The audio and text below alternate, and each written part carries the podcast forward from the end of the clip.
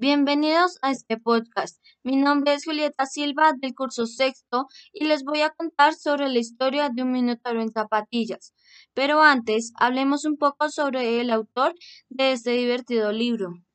Ezequiel de Lutri es escritor argentino. Nació en 1977. Ha explorado el género fantástico en sus novelas.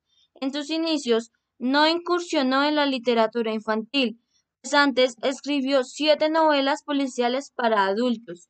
Es un conquistador apasionado de universos creados por otros, aunque también escribe sus propias novelas. Le gusta el lector que hace uso de su libertad para entender lo que quiere, lo que puede, lo que le interesa, que es la reivindicación absoluta de la creatividad. En esta novela, Un Minotauro en Zapatillas, se redime la capacidad y el derecho de los jóvenes de decidir su destino, de elegir su camino, de aceptar los retos que sus decisiones implican y de comprender que en cada búsqueda personal todos somos únicos. Esta historia comienza cuando Cristóbal Asterión, el Minotauro, se pelea con Tadeo, un héroe, su mejor amigo, porque lo insultó. Así que su tutor, Gregorio de Dalo, decide cambiarlo de escuela que Cristóbal se vaya a vivir a casa de Cirila y que ellos dos no se vuelvan a ver. Quien para él en ocasiones es intolerable, ya que ella es un oráculo. Por esto y por lo de su amigo se siente solo. Le gustaría escapar y salir corriendo, pero no puede. En su primer día de clases se siente menospreciado, y más por la chica de enfrente que lo hace ir a la oficina del director. Pero, en vez de eso, se van a un salón que cerraron por cuestiones de seguridad y con Fefe empiezan a conversar. Él se da cuenta que de ella se puede enamorar.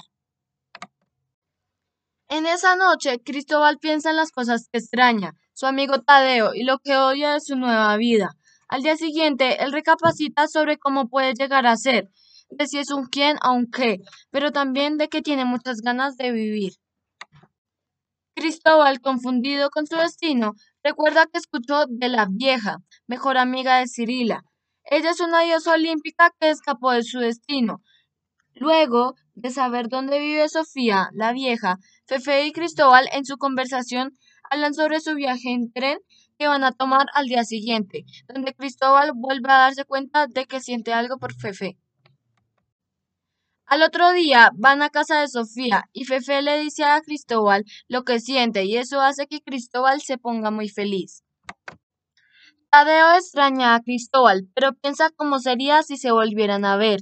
Él no entiende por qué se comportó así y por qué le dañó su skate, un regalo que él mismo le dio, y además se impacienta por las actitudes de sus compañeros. Él piensa en lo importante que era su skate, que le permitía no tener miedo, que lo vean de otra manera y no como lo que es un héroe. En el colegio separan a los seres mitológicos de los mortales, porque les da miedo tenerlos juntos. Lo cierto es que Tadeo se siente muy parecido a ellos, ya que no hay mucha diferencia, porque ellos también mueren. Y un día, mientras jugaba, él asemeja esto con su vida, de que no es tan fácil renunciar a su destino, Tadeo quiere volver a Cristóbal, pero los demás dicen que no pueden ser los mejores amigos y planea encontrarlo. Y en eso recuerda a la vieja, la única persona que ha renunciado a su destino. En una plática con Gregorio, él le dice cómo reencarnaron y aparecieron las criaturas mitológicas en el mundo de los mortales, cómo aprendieron a vivir con ellos y tener sus derechos, pero no por eso se puede olvidar del destino que los une a él, Y a Cristóbal. Eso explica que ellos ya tienen un destino dado, el cual es que sean enemigos y que no pueden tratar de cambiarlo. Y para hallar a la vieja va donde Ulises Odiseo, que se considera el más ingenioso de los héroes, y le ayuda a encontrar la dirección de Sofía Palacios y cómo llegar a ella. Ya en el tren recuerda y extraña las aventuras que vivía con Cristóbal montando su skate y la pelea que tuvo con Cristóbal, que hizo que se decidiera que debían separarlos.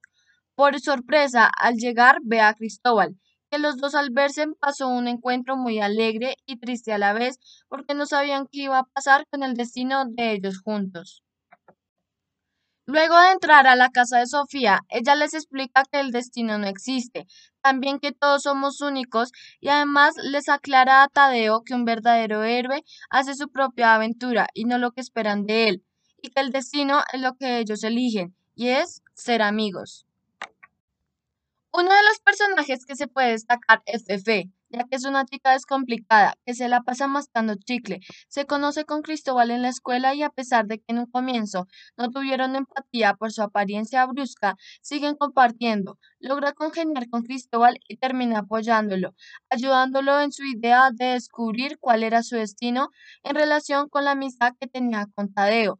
Al final, se convirtieron en grandes amigos y luego en enamorados.